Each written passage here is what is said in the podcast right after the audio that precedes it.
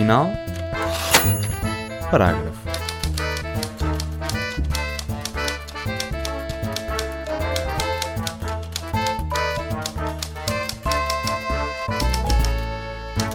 Olá, o meu nome é Magda Cruz e seja bem-vinda ou bem-vindo ao episódio 41 do Ponto Final Parágrafo, um programa da Esques FM feito em parceria com a Comunidade de Cultura e Arte sobre literatura e a vida.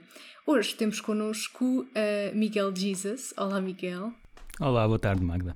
Começámos aqui a gravar uh, logo após o almoço para virmos aqui confortáveis, cheios de, de, energia para falar sobre a fusão de literatura com música. E vou passar ou sem então energia, a ou sem energia, não é? Estás sem? A seguir ao almoço há sempre aquela quebra. É o na siesta a seguir. O na siesta, os espanhóis é que têm razão. Eles é, sabem, eles sabem, eles têm o segredo da vida. É um bocadinho, Tá, uma tá. power nap a seguir. Vamos fazer essa, essa cesta depois de gravarmos, talvez, não é? É isso.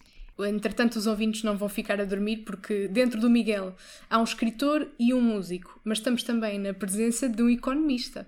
E vamos querer saber quando é que as palavras começaram a pesar mais do que os números. Miguel Jesus é então formado em Economia pela Universidade Nova de Lisboa e mestre na Universidade Católica Portuguesa. Uh, se eu disser alguma coisa errada também, interrompe-me uh, facilmente. Uh, chegou a ser professor na licenciatura de Gestão na Católica, foi gestor comercial e passou por diversas empresas multinacionais até ter as próprias empresas em Portugal e na vizinha Espanha, a tal das siestas. Uh, é músico profissional há 20 anos, quase há tanto tempo quanto, quanto eu sou viva. O primeiro álbum que lançou foi em 2011, penso eu, e chama-se Tempo Ganho. Em 2014, ele está a assinar, ele está a assinar. Em 2014, publicou o que deve ser o primeiro romance musical do mundo, chama-se Até que o Mar Acalme, que é para ser lido e ouvido, publicado pela Gradiva. Eu penso que se diz Gradiva, porque não tem acento, nunca, É gradiva, é. nunca, nunca me tive que dizer o nome.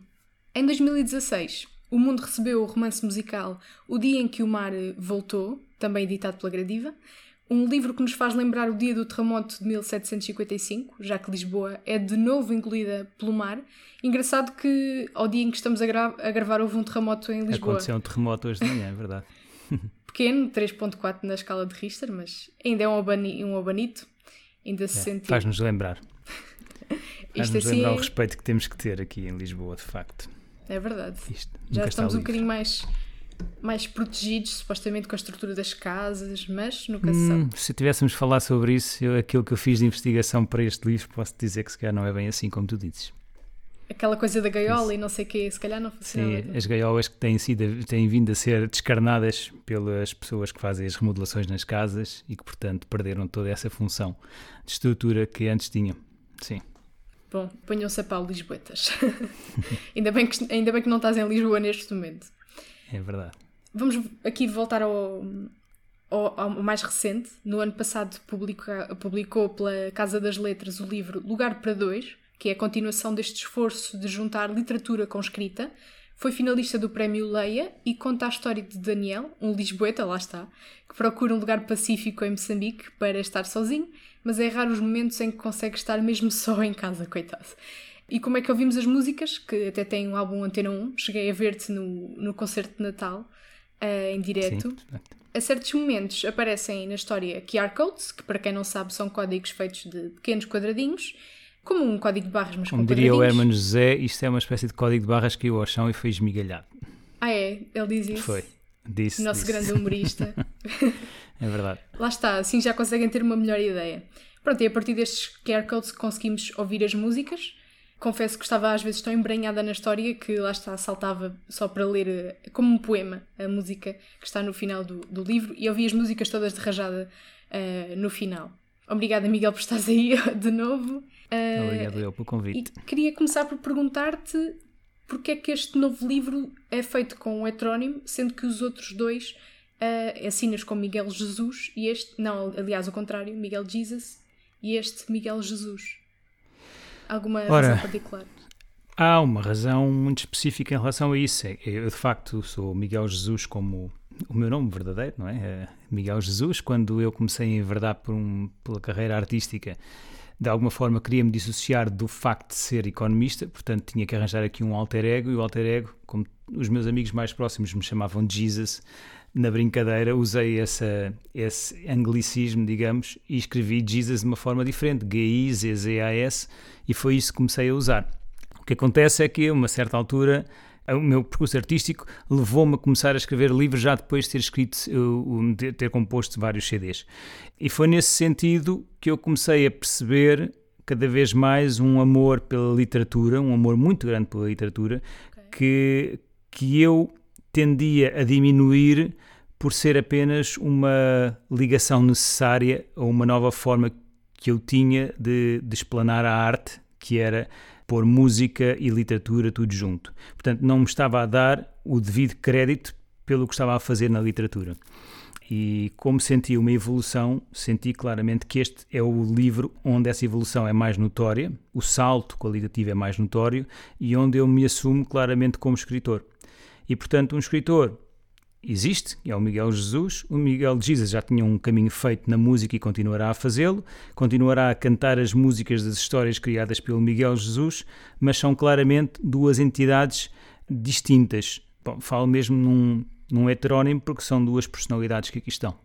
Também porque é que haveremos de ser um se podemos ser vários, não é? Exatamente. Não tenho o dom da ubiquidade, mas pelo menos tenho o dom de de, de ter duas, zonas onde me sinto bastante confortável neste momento, é verdade. E é bastante bom porque há pessoas que nunca encontram uh, uma vocação e tu tens, pelo menos, não digo duas vocações, isso sabes-me dizer tu, mas dois gostos muito grandes. Até no, numa entrevista Sim. à RTP chegaste a dizer que ser romancista musical era o teu caminho.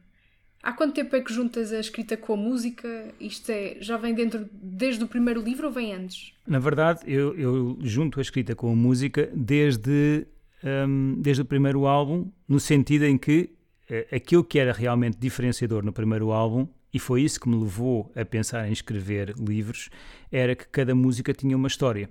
Portanto, eu não facilitava naquilo que estava a contar. De facto, cada música tinha uma história, um meio, um fim, um princípio, um meio, um fim, e portanto foi isso que de facto me começaram a espicaçar nas entrevistas que me faziam. Perguntavam-me o que é que eu pensava fazer com aquilo, porque aquilo de facto eram histórias, não, não estava ali uma, uma conversa normal do, do, meu amor por ti, é isto e aquilo. Não, uma história, uma história que acontecia sobre coisas que nos rodeiam.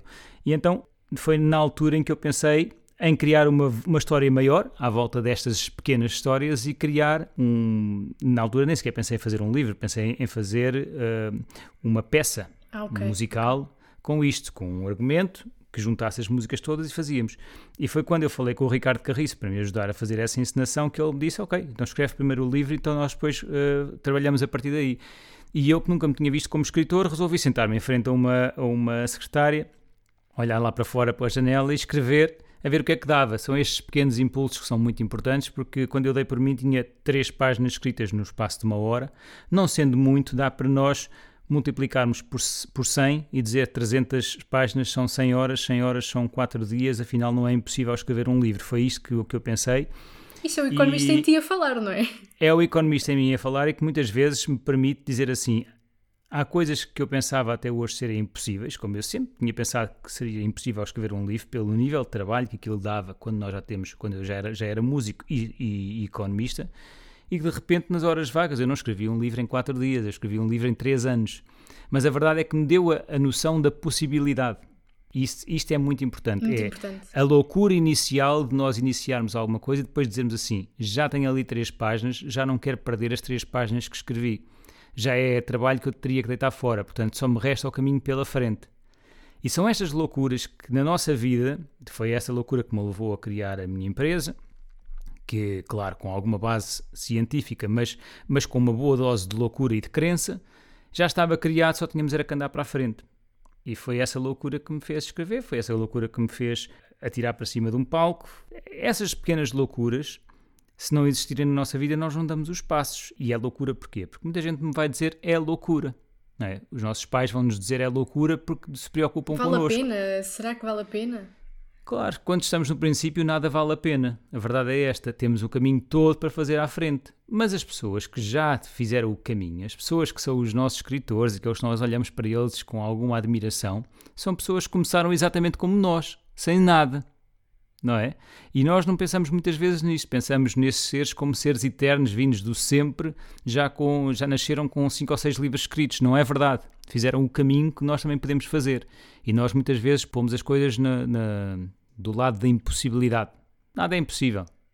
Nada é impossível. E isso prova, há pouco uh, mencionaste o Ricardo Carriço, que o teu caminho já vem sendo trilhado há tanto tempo que uh, ele volta a colaborar contigo podemos falar disso um bocadinho mais à frente, mas volta, vai voltar a colaborar contigo no cineconcerto que, que estás a preparar do, Sem do para dois. Isso é, Se isso é houvesse muito a palavra muso, que eu acho que não há, ele é o meu muso, É o muso. cinematográfico. bom. Muito bom. E falar em, em musos e por aí em diante, fiquei com curiosidade se fizeste parte de bandas, fizeste... qual é que foi o teu caminho até aqui? Uh, não sei se, é, se consegues dizer... Uh, mais ou menos resumidamente, se foi em bandas, Sim. foi sempre a solo, foste sempre um solitário, como o nosso Daniel de, deste É, romance? Sim, sempre, sempre fui um solitário, pelo simples motivo de que, bom, vamos ver, o meu primeiro É caminho na complicado. música, eu, eu fiz parte do- dos Pequenos Cantores de Lisboa, que era um grupo de 20 e tal, 30 pessoas, portanto, não, aí não era um solitário, mas ainda não tinha iniciado a minha vida profissional. A partir do momento em que iniciei a minha vida profissional, quando tu tens que, ahm, que fazer um trabalho e depois ser músico, não, não lhe vou chamar em part-time, porque eu levo isto bastante a sério, mas ser músico nas horas que te restam, é muito difícil estares a conciliar os teus horários com os horários de alguém ligado à música a 100% do seu tempo. De maneira que a minha única opção era ir fazendo as coisas a solo. Naturalmente, rodeio-me da minha banda depois de fazer a composição. Na verdade, o meu guitarrista, o Alex Veiga, até é grande parte do meu apoio na criação da composição.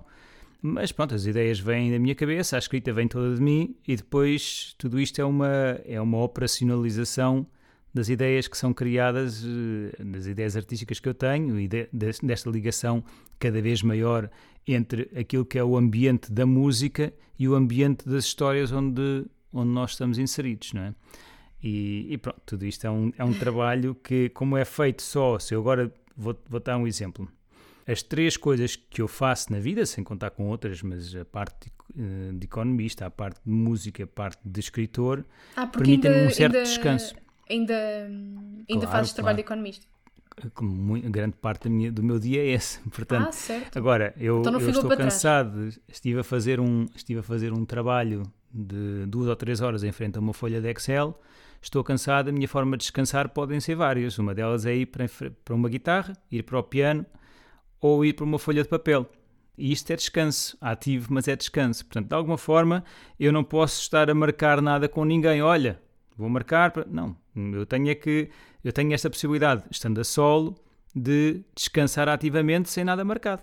É quando posso. Gosto dessa ideia de isso. descanso ativo. Gosto. É. Como é que foi perceber em 2014 que iria ser o primeiro romance que incluía música no mundo? Um, Tinhas noção eu, disso? eu, eu tinha a noção, eu, eu procurei muito, porque eu tive esta ideia e depois, e depois fartei-me de procurar, dizer isto não pode ser a primeira vez que vai ser feita uma coisa destas no mundo. Não, não faz sentido, porque o cinema ah, vive com música desde sempre, porque era mudo, o teatro vive com música desde, desde sempre também. Porque é que a, a outra arte narrativa, que é a literatura, não vivia com música? Simplesmente por uma questão logística. Nós não vamos a um anfiteatro ou uma sala para ler, que está preparada com música para nós. Isso não acontece. Enquanto que vamos a um teatro que está preparado para nos receber dessa forma, vamos ao cinema dessa Pois, maneira. cada um tem o seu ritmo a ler e no teatro não, somos, somos guiados. Exatamente. Nós ali, nós no teatro somos- impõe-nos um ritmo da cena. Na- No cinema a mesma coisa. No livro, ninguém consegue dizer assim: olha, agora leiam lá a página 3 deste livro até à 7 e quando acabarem vamos pôr aqui uma música. Isto não faz sentido, não é? Porque todas as pessoas têm a sua forma distinta. Portanto, e portanto não havia, não foi desenvolvida música para isso. E esse era o grande buraco que havia. E porquê é que até agora não se podia fazer? A minha primeira ideia até foi Não havia fazer um. tecnologia? Não havia tecnologia. E a minha ideia foi inicialmente um CD. Mas isto não ia funcionar, porque um CD, eh, nós queremos levar um livro para a praia, levamos o quê? Um leitor de CDs? É? Partilhagem. Toda a gente Já não faz sentido também. Não, a única coisa que a partir de certa altura eu percebi que nós nunca largamos é o telemóvel. Portanto, tinha que ser a partir do telemóvel, tinha que ser a partir destes códigos QR. Mal ou bem, a pandemia, nesse aspecto, eu olho sempre para as coisas positivas, a pandemia ajudou-me. Porquê? Porque as pessoas não usavam os códigos QR. E quando a pandemia, a pandemia chegou, as pessoas passam a ir aos restaurantes e os restaurantes têm os, os menus, menus. com é. os códigos QR. E a partir daí as pessoas começam a perceber-se do, do benefício que existe em usar-se estes códigos. Pronto. e é a altura em que de facto sai o meu livro também, o meu terceiro livro, que finalmente as pessoas já acham normal ouvirem uma música a partir de um livro, através de um código QR. Pois. Sim. Uh, estavas a falar dos teus três livros. Eu tinha muita curiosidade em ler o, o Dia em que o Mar Voltou, mas ele está esgotado. Já pensaste numa nova edição? Uh, eu penso que o, segundo, o, o primeiro livro também está esgotado. Porque gostava de ver como é que era Lisboa em 2024. Isto é.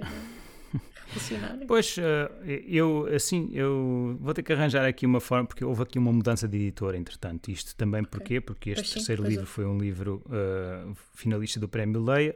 Hum, acabei por me associar também a uma, a uma editora que estava muito.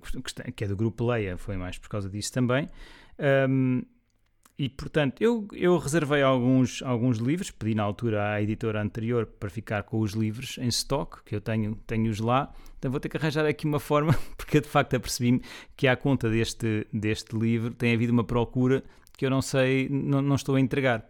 Pronto, uh, essa é a grande verdade. Pelo, pelo teu Instagram? Tens, tens Instagram? Não, Portanto, eu, eu, não, talvez. repara, essa é daquelas coisas que eu faço muito mal, porque lá está, o tempo não sobra. Portanto, como eu perco tempo a ser música, a ser economista e a ser uh, escritor, alguma coisa me vai falhar e onde está a falhar é esta parte da comunicação e de operacionalizar isso. Mas lá chegaremos agora. Peço desculpa. E se combinarmos que eh, se eu, posso, posso pôr o teu e-mail no, no, na descrição deste episódio e quem quiser, quem tiver interesse, mandar-te um e-mail? Com certeza. Sim, senhora. Até, vai, até vai, autografado, até vai autografado e tudo. Viram? Pronto. Fantástico. Eu encontrei uma edição em segunda mão, mas lá está. As pessoas vão querer ler e, e não era. É, é, mais, é mais. É pouca oferta para a procura. Se, se é que me entendes, sim. senhor economista. Sim, sim, sim, sim, sim, sim. Tenho, essa noção. Noção básica de economia minha. É isso um, mesmo. Não. Chegando agora ao teu novo livro, uh, que já ouvi dizer que não é, não é o novo, é o mais recente, se podemos dizer assim. Sim. Uh, vamos falar um pouco disso. Pronto, o lugar para dois. Queria começar por, por te ler um excerto uh, dele para perceber se é uma boa amostra do teu livro. Sabes que me vais Já é- surpreender. É... Vais-me surpreender porque eu. É, mas eu sou muitas vezes surpreendido pela minha própria escrita. Fico a pensar, fui eu que escrevi isto, não me lembro nada. É, é verdade. Ao fim de tanta, tantas centenas de páginas, uma pessoa perde-se e, e estranha. Por isso vais-me surpreender. Mas notaste uma tal uh, evolução, não foi? Sim, mas nem é por isso. É, mesmo nos primeiros, que eu, eu acho que este, este terceiro livro é, é uma boa evolução dos outros, mas mesmo nos primeiros, às vezes, eu escrevi isso. Eu, eu, eu lembro de ter estado num programa, não me recordo, deve ter sido na SIC, na RTP, não me recordo, em que, e já não me lembro qual foi, a apresentadora, que me começou a ler um excerto e eu assim: Isto é bonito, isto é de quem? Eu, não, isto é do teu livro. E eu, ah, a sério, aconteceu. Foi uma disse, vergonha. Escreveu Saramago e tu, ah, sim, acredito. Foi não, isso, este, este certo está na página 95, portanto já é, digamos, mais ou menos a meio de, deste lugar para dois. Mas é assim, é, não estou a começar do início, comecei assim, de, para não serem muitas linhas. Uh, diz assim: Eu não era de finais, era de um dia de cada vez. Ainda lhe disse o que ele não ia ouvir, que a vida é como uma música, para ser apreciada a cada nota, a cada acorde. Emocionamos-nos na resolução de um refrão, nas mudanças de ritmo, na surpresa de um improviso, mas as pessoas resolveram que não, que é antes como um livro, em que só o fim conta. A vida é feita de durantes, não de finais. Isto podia ser uma conclusão, não? Podia ser, e, e sei que não, acho que está mesmo no, no, meio para nos surpreender durante, durante a leitura.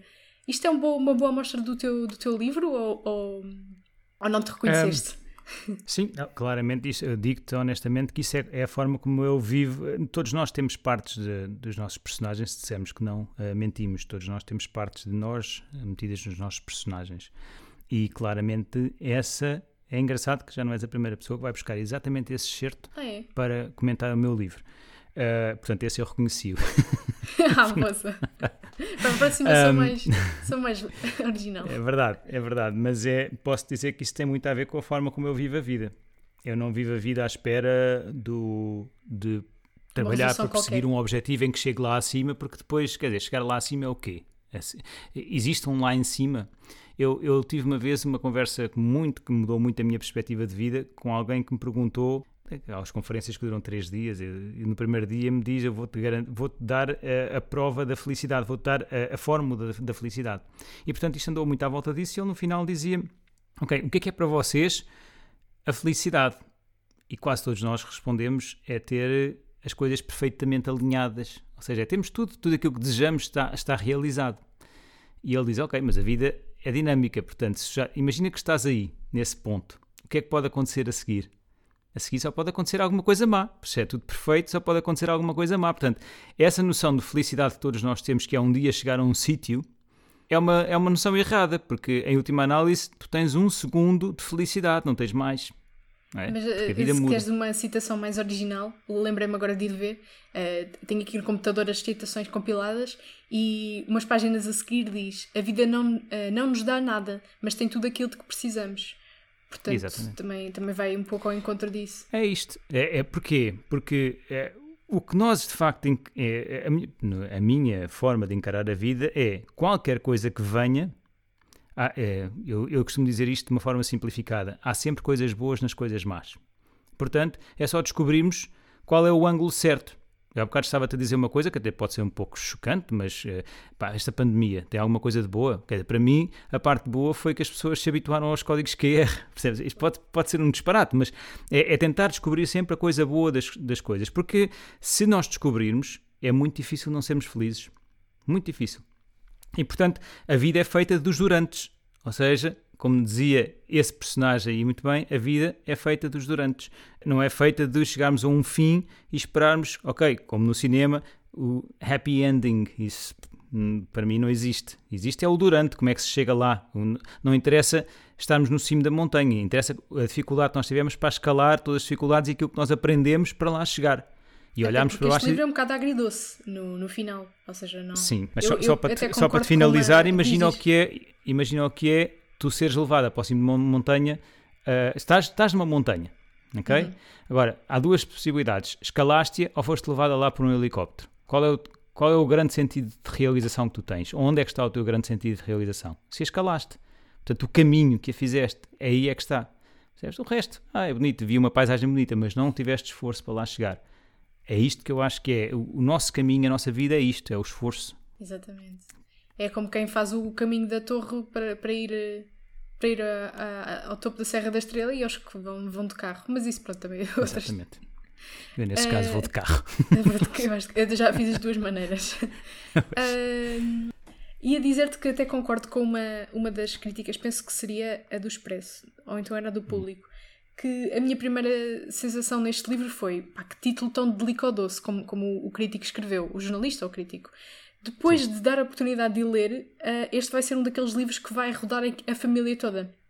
Quando os livros são bons, rodam a família toda e depois discutimos Sim. todos, sei lá, passados uns meses, vai demorar um bocado.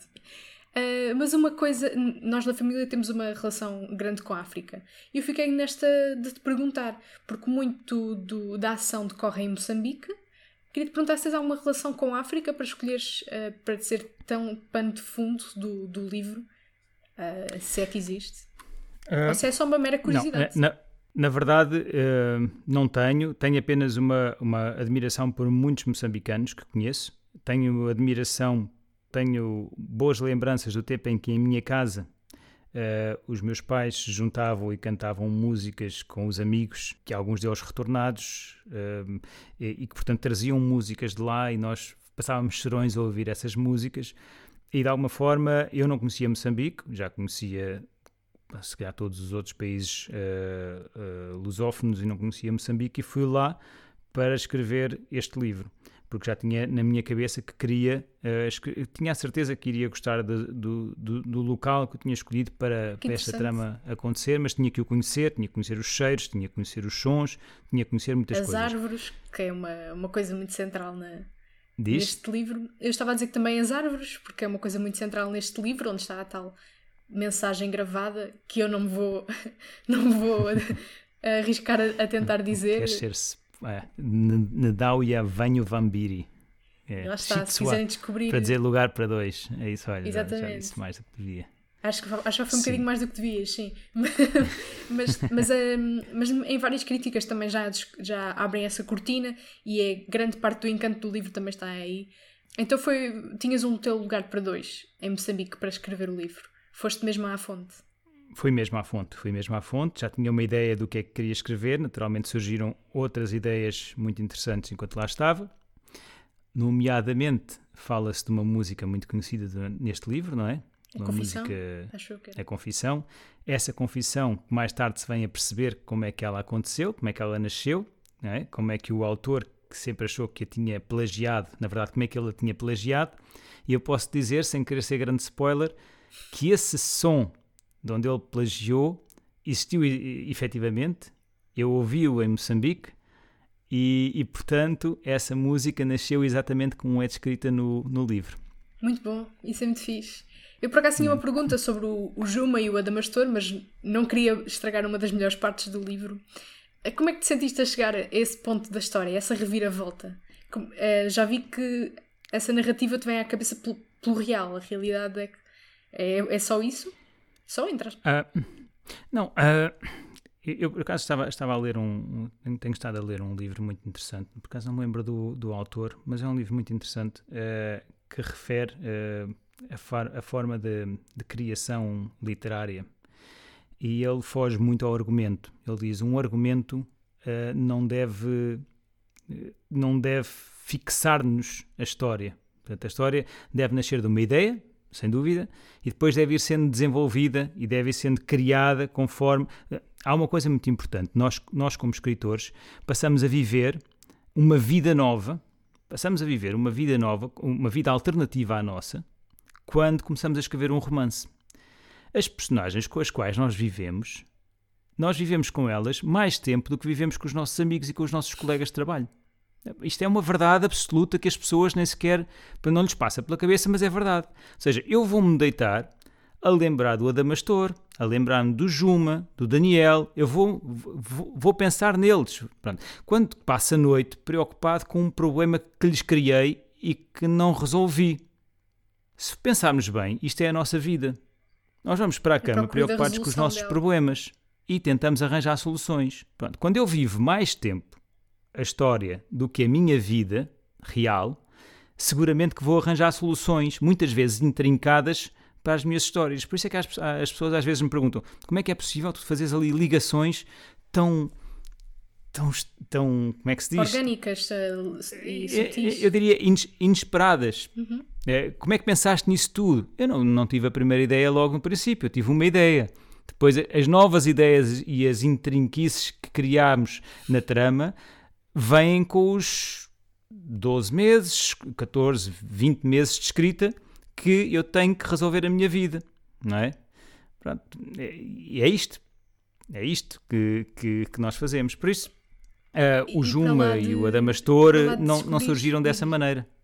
O, o Juma e o Adamastor não surgiram assim. Uh, inicialmente surgiu o Daniel e a história principal do Daniel e esta podemos contar aqui, quer dizer, é um pai que perde uma filha e se sente culpado por isso. Estava muito bem posicionado em Lisboa, com a vida, lá está, entre aspas, perfeita que tinha, e de repente percebe que só se quer é matar com a culpa. E há um amigo que lhe diz: pá, pronto, aqui acabou, mas vai para outro sítio e recomeça a tua vida. E é isto que ele faz.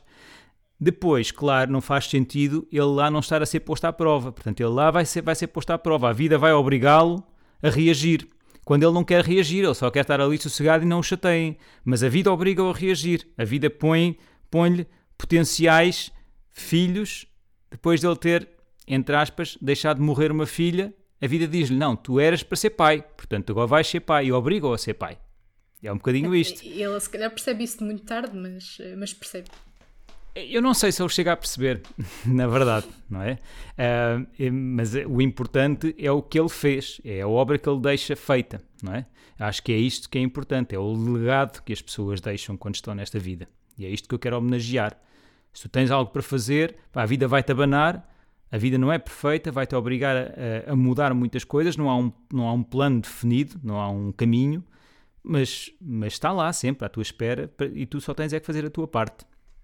Pois. e para lá das escolhas que tiveste de fazer em termos de narrativa, também tiveste que perceber qual é que é o melhor momento para eu encaixar a música e que música. Houve músicas que ficaram de fora nesta confeição toda?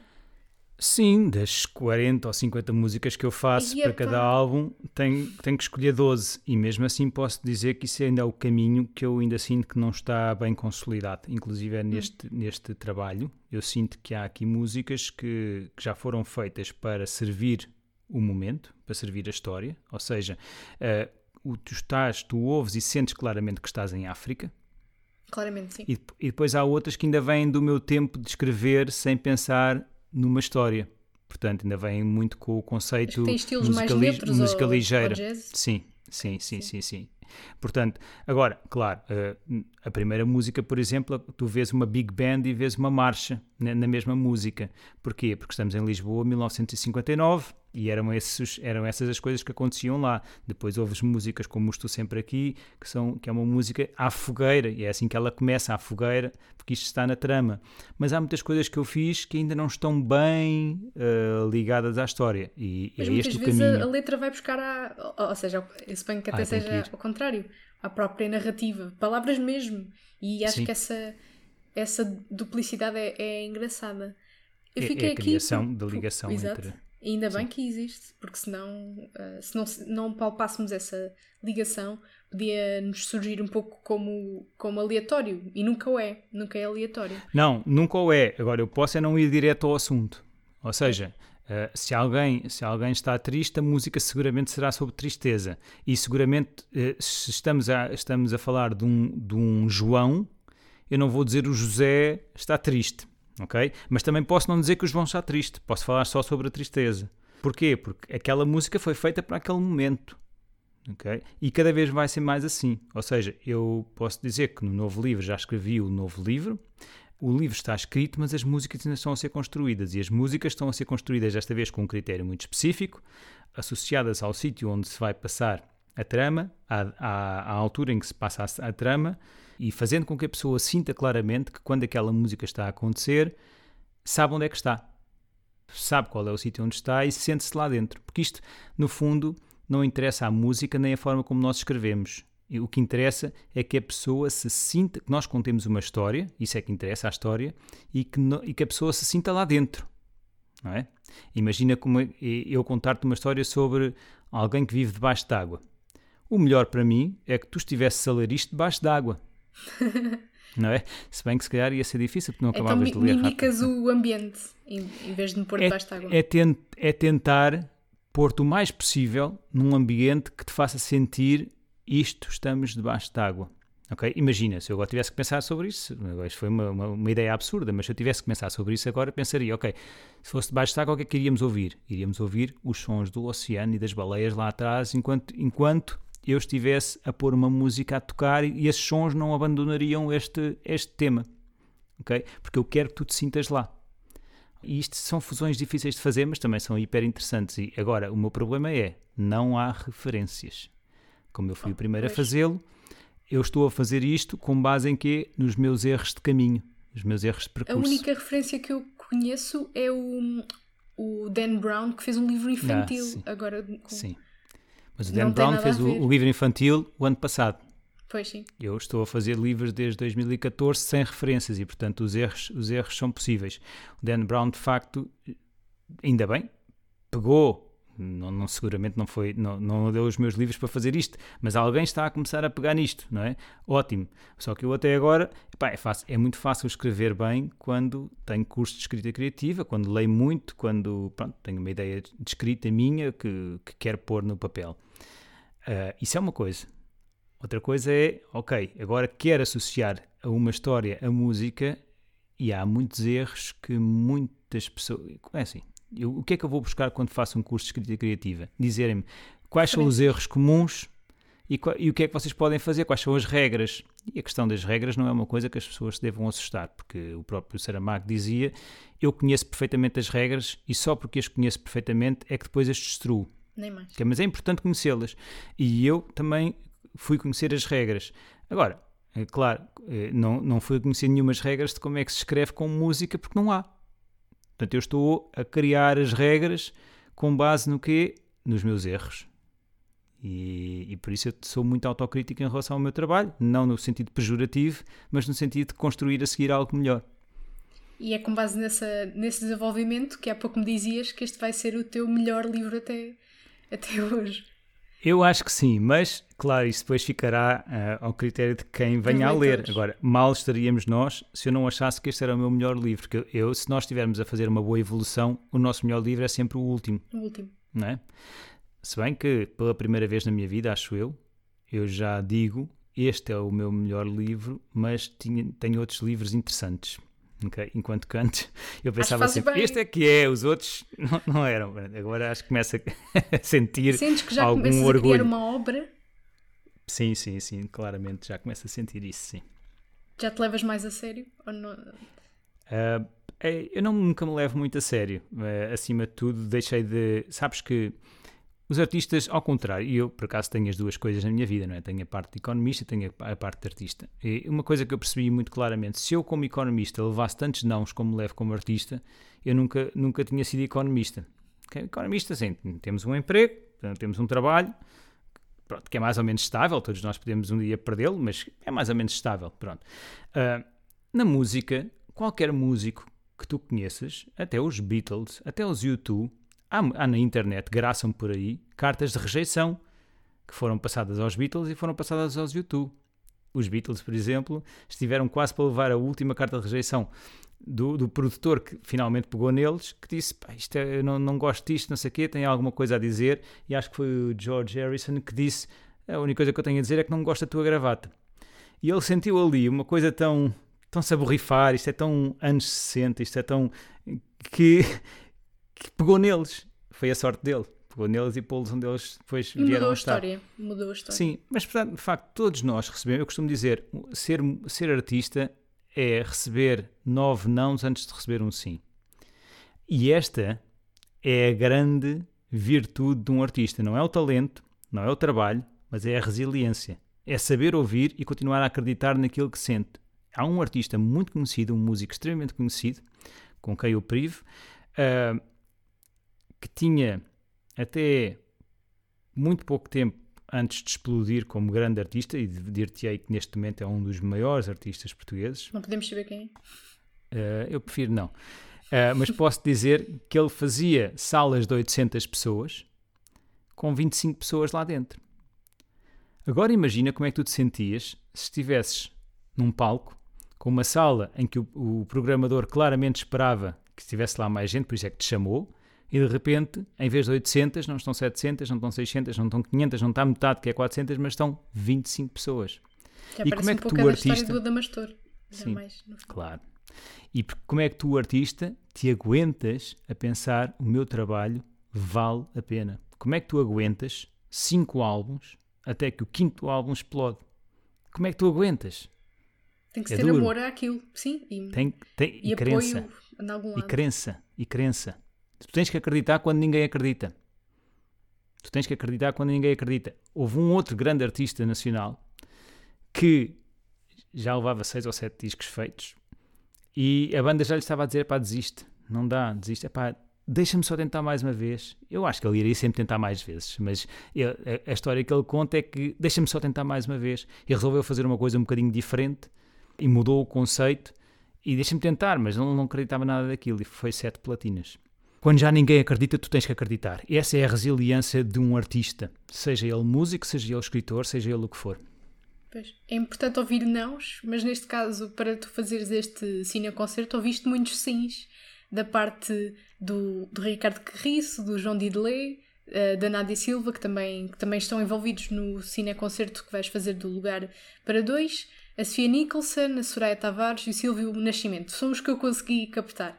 Em que estado é que está este cine concerto? Estás, estás confiante? Também temos a pandemia à frente, não é? Sim, lá está. Mais um trabalho que foi feito sem. Eu gosto de. Lá está. O que é que acontecia? Acontecia que eu, a partir do momento em que comecei a fazer, uh, a escrever livros, uh, os livros tinham música, porque é que eu fazia? Fazia concertos com as músicas dos livros. E, e, eu ficava, saía sempre com um ligeiro amargo de boca a dizer assim: raios, então, mas eu, eu tenho uma história e não a contei a estas pessoas que estão aqui. É estas 25 pessoas que estão aqui nesta sala de 800. não, não era eu, não era eu. Mas não, não, não contei isto. E ficar, saía sempre com esta coisa de eu tenho, uma, eu tenho um conceito diferente e tenho que o mostrar de outra maneira. E foi aí que eu resolvi criar um cineconcerto. Cineconcerto, no fundo, é um concerto em que as pessoas vão a uma sala e veem um filme. No caso, era um filme de animação com as vozes dessas pessoas, que tu, algumas dessas pessoas que tu falaste, essas que estás a falar agora são do novo trabalho, mas no anterior foram algumas dessas pessoas. E essa história, esse, esse filme de animação contava a história do, do livro anterior. E onde há músicas no meio do livro, uh, aparecia a nossa banda a tocar ao vivo. Pronto, de repente estávamos num concerto, sim, de facto, música com as luzes a incidir. Né? Pronto, acabava a música, apagavam-se as luzes novamente e continuava a história a correr num cinema. Pronto, e assim foi a forma de eu contar a, contar a história, que é o que vai acontecer agora também. Uh, mais uma vez, para que isso acontecesse, houve mais uma vez a crença, porque eu fui apresentar isto pessoalmente, eu pessoalmente andei aí por, até aos Açores e à Madeira fui. Fui ao país inteiro, apresentei isto em 20 lugares e desses 20 lugares, 25%, 25% Uh, perdão, uh, apresentei isto em 90 e tal lugares e desses 25, em grosso modo, disseram que queriam. Portanto, qual é a minha taxa de sucesso? 25%, 1 em 4. Não foram, não foram 9 nãos, mas foram 3 nãos para conseguir um, um Mas podem transformar-se à medida que começas a apresentar. Claro, claro que sim. E é esse trabalho mas, mas para lá chegares tens que saber ouvir estes nãos. Sabes? Uh, é muito importante. E eu só. Eu, eu, quando fui mostrar, hoje em dia tenho um cineconcerto para mostrar. Mas na altura, quando fui mostrar, só levava uma ideia. E convencer pessoas através de uma ideia é uma coisa muito complicada. Porque Elas mete dinheiro, têm, mete investimento. Têm que acreditar em ti. Pois. Como é que, porque é que eu vou gastar dinheiro para esta, esta banda vir cá e eu não sei o que é que vai acontecer? Mas gostaram do conceito, acreditaram. E hoje posso dizer que já, já fiz uma pré-apresentação do novo a todas as salas onde fui e todos disseram que sim, que querem. O que me deixa muito contente. De facto, foi uma, uma ideia que funcionou. Agora, é, é, é duro. Datas não é, tens, não é? é não, não, não, posso, não é? ninguém se, tem neste momento. Ainda não será, se calhar, é, pronto, na tua vontade será este ano, mas tem que se ir vendo. Sim, eu comecei a, pre a preparar as coisas para este ano mas eu não creio que vá acontecer este ano, porque pronto, já estou a fazer as coisas com a calma necessária, eu vou ter isto pronto, penso que eh, no primeiro semestre, mas depois há, há todo um há, há, todo um esperar, porque é, como eu tenho tantas coisas para fazer, também não me chateia muito. Neste momento estou a, a terminar o, o, o, novo, o novo uh, livro, estou a começar as músicas do novo livro, já tenho a ideia do próximo livro na cabeça toda estruturada para depois avançar. Portanto, quando chegar, a, chegar à altura, chegará. Hum, e, e, há outras coisas a acontecer por aí, portanto, é, é dar tempo ao tempo e não perder o, o ritmo. Mas vejo que estás entusiasmado, ainda bem. É, muito, também muito, quem, muito, quem tem tantas ideias também não tem outra, outra coisa sem ser entusiasmo. Tá, é verdade, estou, estou entusiasmado. em falar em entusiasmo, eu tinha-te tinha -te desafiado a, a tocares uma música, sei que não tens os instrumentos todos necessários, ou seja, nomeadamente a guitarra. Queres, queres tentar um, um a capela de um bocadinho de uma música? Olha, o a capela não quero, mas uh, eu tinha Também posso disse, passar um eu, bocadinho da música uh, posteriormente. Pronto, vê como é que tu preferes. Uh, eu, eu, se calhar, olha, é assim, dadas as circunstâncias, se calhar eu peço-te isso, porque eu, eu, de facto vim para, para o Algarve para, para relaxar uns dias e, e, não trouxe praticamente nada, portanto estou aqui num, num cantinho a falar contigo. Um ermita. um ermita. Portanto, tinha aqui uma guitarra, mas é elétrica, se tem que se ligar aqui a, um, a uma estrutura que é um bocadinho complexa, portanto se puderes passar até fica mais... E, e, tem a belíssima voz da Selmo Amus, que aqui não Eu tinha pensado comigo, nessa, né? Estou Sempre Aqui, que é a música Sim, número 4.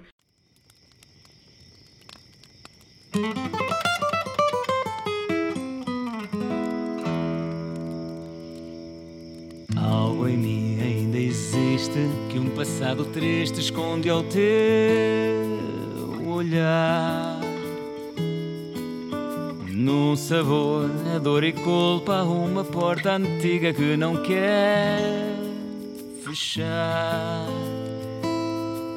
Espero do lado de fora que a qualquer hora voltes a sonhar.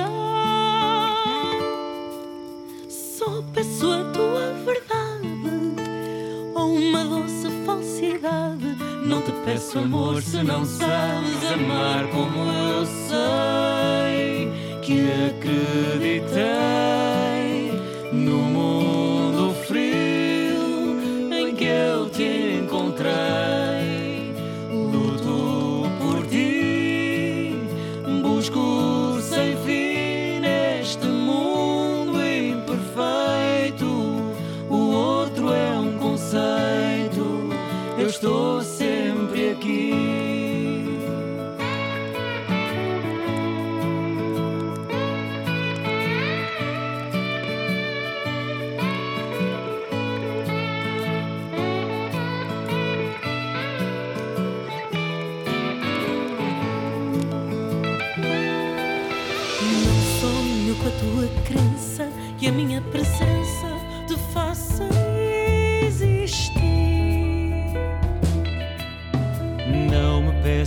que acorde com o sorriso firme de não mais partir. Sem manter viva a saudade. A tua verdade sabe acreditar. Só peço uma porta aberta, Uma frincha na janela, uma luz acesa para que eu possa amar como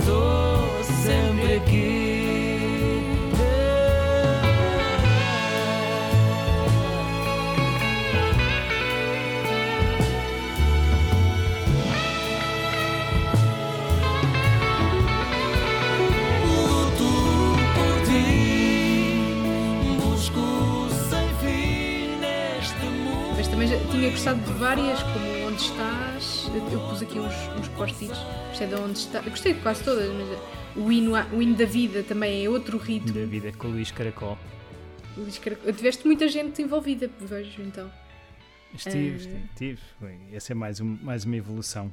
eh, que pude-me rodear de pessoas que fa- fazem sentido. O Luís Caracol e a Selma são, são claramente, têm todo o ritmo africano que eu precisava para, para dar cor às minhas livro. músicas, Pois. que eu não sou, essa não é a minha linguagem. O Júlio Rezende, porque é um amigo de longa data, é para mim neste momento é o melhor pianista que nós temos cá em Portugal. É um amigo de longa data que acedeu, e é a mesma palavra, a fazer, fazer aqui uma música comigo. E, e depois, qual? quando falamos das big. É, É que tem o piano, é salvo a confissão com o piano, talvez. Não, não, não, não, não. Não. É o sonho. É o sonho. E depois o primeiro tema ehm, também, que também tinha ali uma, uma big band, é feita com o Frederico BC, que é, é aí que ele se mexe, não é? É essa, é essa a linguagem que ele conhece. Portanto, é um pouco ir buscar o melhor daqueles que são os melhores a fazer, não é? É Acho que parece uma boa, uma boa receita. Estás para lá de metade deste episódio e espero que estejas a gostar. Vim interromper a entrevista para te perguntar se já subscreves a newsletter do podcast. Chama-se O Ponto da Situação e é uma reflexão sobre a semana que vivemos, bem como o que aconteceu no mundo da literatura. Tem extras, como sugestão de livros, filmes, entrevistas e a citação da semana, uma coisa de que eu gosto muito. Para subscrever, vai a getreview.co, getreview.co, não é como, barra profile, barra Magda Cruz. O link está também na descrição do episódio, não te preocupes. Recebes sempre aos sábados e podes ler todas as edições no arquivo nesse mesmo site. Podes também tornar-te patrono ou patrona do podcast, vai a patreon.com barra ponto final parágrafo e considera contribuir com um valor mensal através desta mesma plataforma. Há várias vantagens, como fazer parte de um grupo especial da comunidade e saber das novidades em primeira mão. E agora, de volta à entrevista. E Sim. assim, com isto entramos na, na leitura e de um dos mais importantes, melhores autores espanhóis da atualidade, o Javier Marias. Eu vou dizer Javier Marias porque tem um, um, um coisa na palavra, Sim. mas se calhar não é assim que se diz. Pois olha, eu não sei, eu não sei como é que se diz, mas é, é como é como ele é, Maria, sim. Pois. É, Coração Tão Branco, este livro inicialmente publicado em Portugal em 94, uh, mas há uma edição da Alfaguara de 2019. Porquê este o primeiro livro que me sugeriste? Porquê o protagonismo? Um, o Coração Tão Branco, eu, eu, escolhi dois dos três livros que tu me pediste para pensar, eu escolhi dois livros que me ensinaram muito sobre a literatura. No fundo, o que o Coração Tão Branco me, me todos nós aprendemos quando lemos um livro, mas quando estamos a, quando estamos a, a, a, querer aprender, há livros que nos marcam muito. O Javier Marias consegue, neste livro, fazer introspeções muito, muito acutilantes. Portanto, ele, aquilo que nós normalmente pensamos, okay, quando estamos calados, estamos a pensar, ele consegue transmitir, não sei se Concordo sentiste totalmente. isso. Sim, sim, sim, okay. apontei mesmo ele, isto. Torna interessante ele, coisas banais. Exatamente, e nós pensamos, mas sabes o que é que isso nos faz pensar? Faz-nos pensar, na verdade, se ele torna interessante coisas banais, todos nós, na verdade, temos coisas que achamos que são banais e que na verdade são interessantes. Também, também um bom isso, raciocínio. E isso fez-me mudar a minha forma de escrever. Ou seja, deixei de ter medo de, quando quero traçar um paralelismo qualquer numa situação, de pensar em coisas minhas e pô-las no papel. Ou seja, em vez de dizer só ela fez isto e, e ficou triste porque, porque, porque o fez, porque as pessoas ficam tristes, não sei o quê, comecei a pensar mais. Nós, quando fazemos pois, a, a, nossa introspeção, na verdade, nós quando fazemos isto, sentimos isto assim, assim, assim, porque acontece isto, porque acontece aquilo, porque não gostamos. Porque... E isto que estamos a pensar deve ser posto no papel, que é para as pessoas perceberem a nossa forma de sentir ou a forma de sentir do personagem. Portanto, o Javier Marias faz isto de uma forma brilhante, no meu entender. É. É? eu, eu fui ler o livro uh, e nunca tinha lido tantas páginas seguidas uh, na minha vida. Tive que comprar o livro, neste momento ainda só li 30% dele. Uh, ainda por cima estou a ler no, no, telemóvel, demora um bocadinho mais porque os olhos cansam-se mais facilmente. Mas a quantidade de detalhes que não cansam está ali num equilíbrio. Yeah. deixaram-me mesmo rendida. E lá está, é isso que estavas a dizer. Põe em palavras aquilo, põe em palavras aquilo em que apenas pensamos. Este equilíbrio é muito interessante. A história em si e, também e é bastante forma, original. De uma forma simples, de uma forma simples. Ou seja, e, na claro, verdade, na verdade permite-te, permite-te, eu acho que há aqui um trabalho muito grande de simplificação, ou seja, ele deve ter escrito imenso e depois foi cortar imenso. Um, acredito eu, porque a forma simples como ele escreve, fluida, requer muito trabalho de corte. Né? Nós, quando estamos a escrever, não escrevemos daquela maneira. Escrevemos, há ali muita confusão e depois temos que passar 5, 6 vezes pelo texto para cortar aquilo que não é importante. E ele consegue pôr aquilo em palavras extremamente simples que nós temos o significado forte, que nos toca, não necessariamente com palavras difíceis. E isso para Exato. mim é muito relevante. O livro começa com, com uma ação muito eh, muito grande de, de, de um suicídio. Uh, e ainda por cima muito, muito visual, não é? O tiro no coração. No peito, uh, sim. No peito.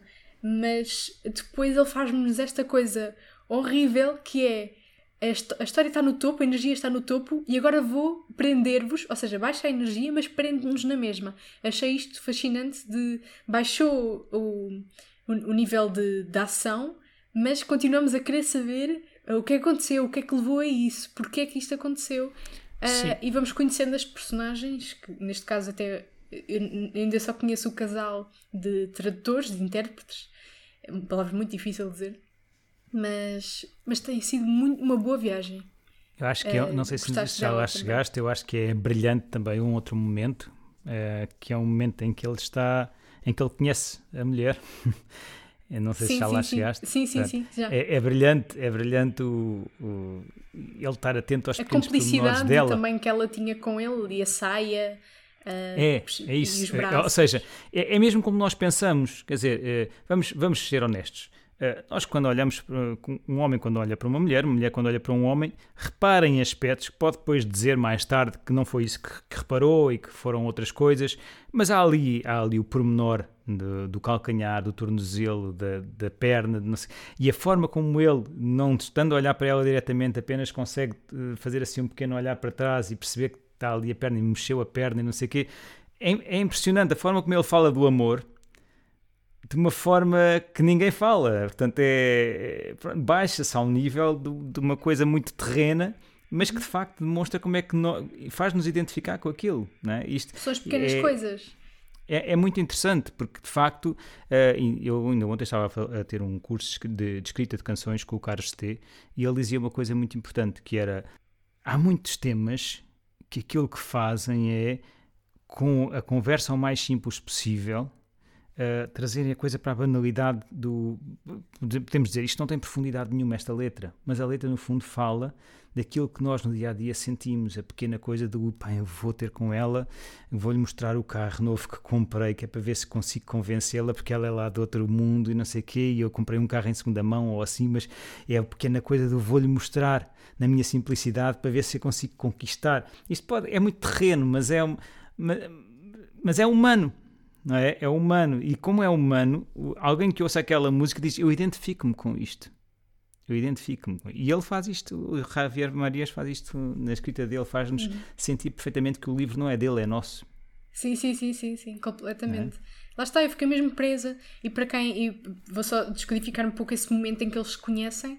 Eles são dois intérpretes, ahm, tal como, como vemos os tradutores na, na, na ONU, e- na ONU e por aí em diante. ah, eles estavam a fazer tempo para entrar numa, numa conferência, algo assim. São dois chefes de Estado, um do país dele, portanto Espanha, ah, e a outra era inglesa. Inglês. E a mulher dele estava a fazer de- do que se chama rede, ou seja, ele era o primeiro tradutor e se ele se enganasse, propósito ou não, era suposto ela Corrigir. avisar: olha, eh, a tradução foi mal feita, não é? Só que ele fartou-se de enviesar a conversa entre os dois chefes de Estado e ela nunca, nunca disse nada. E lá está, ele ia lendo esses sinais de se ela se Exatamente. mexia, não achava muita piada a tradução dele.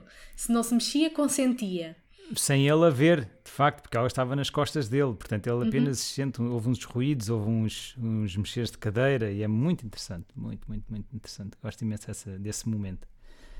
Cheio de coisas que não se dizem, que é, que é aquilo que eu gosto, é, é, é descrever, não de uma forma direta, mas para a pessoa sentir claramente o que é que se está a passar. E acho que o Javier aí me ensinou-me imenso. Eu tenho aqui um, um pequeno pedaço, um, um trecho, não sei Força. se. Olha, Aqui um trecho dele. Não é, não é propriamente. Não, não quer dizer que seja o melhor, mas eh, foi. Essa mudança de Estado, ele, mudança de Estado, ele falava da, da mudança de Estado civil. Tal como a doença é incalculável e interrompe tudo. Ou pelo menos não permite que tudo continue como até então. Não permite, por exemplo, que depois de irmos jantar ou ao cinema, cada um vá para a sua casa e nos separemos e eu deixo a Luísa à porta de casa de carro ou de táxi e depois de nos despedirmos eu faça sozinho o trajeto pelas ruas semi-desertas e sempre regadas, pensando com certeza nela e no futuro sozinho até a minha casa. Uma vez casados, à saída do cinema, os nossos passos encaminham-se juntos para o mesmo lugar, e quando descompassados, porque já são quatro pés a caminhar, não porque tenha decidido acompanhá-la ou sequer porque tenha o hábito de o fazer e me parece correto e educado fazê-lo, mas porque agora os pés já não vacilam sobre o pavimento molhado, nem deliberam, nem mudam de ideias, nem se podem arrepender ou tão pouco escolher. Agora não restam dúvidas que vamos para o mesmo sítio, quer queiramos, quer não. Esta noite, ou talvez tenha sido na noite passada que eu não quis. Portanto, isto é muito É, engraçado. esse- Ele nessa está. altura ele está casado, não é? E depois ele já diz: Eu já não vou conseguir antecipar como é que ela vem vestida, se pôs perfume, se não pôs, porque ele vai vê-la a, pass- a mudar, ah, a vestir-se e não sei o quê. E o E nós próprio pai também nisto. fala disso, um pouco disso, e ele fica. É. Mas isto é banal, não é? Isto é- são pequenas banalidades da nossa vida, mas é tão engraçado eh, nós identificarmos-nos com elas, não é? Então eu acho, eu, eu tinha medo disto, pensava, isto é banalidade, não vou escrever, tudo aquilo que eu escrevo tem que ser fantástico. Não. Tinhas não é medo que verdade. fosse simples demais? Ah, pois, lá está, e mesmo que, o que é a simplicidade? Também Que é a simplicidade? A simplicidade, a simplicidade para mim é, funciona porque eh, as pessoas que, com- que melhor comunicam, comunicam com simplicidade. Até não sei quem é que foi que eu ouvi dizer uma coisa muito interessante que é se não o sabes comunicar de forma simples, é porque tu não percebes eh, o suficiente sobre o assunto. Acho que isto é brilhante, não é? Eh, porque tens- que arranjar ali, tens que explicar muito, é volta. Não. Quem sabe, quem sabe uma coisa hum, Vai logo à raiz 100% da sobre uma coisa. coisa, sabe dizê-la de uma forma muito simples, de forma a que as pessoas entendam. Portanto, se andas ali às voltas é porque não sabes totalmente. Portanto, eu acho que a simplicidade é a prova de que tu sabes o que estás a dizer. E o próprio, o próprio Expresso diz que, que o Javier sabe o que é que está a fazer, que é o maior.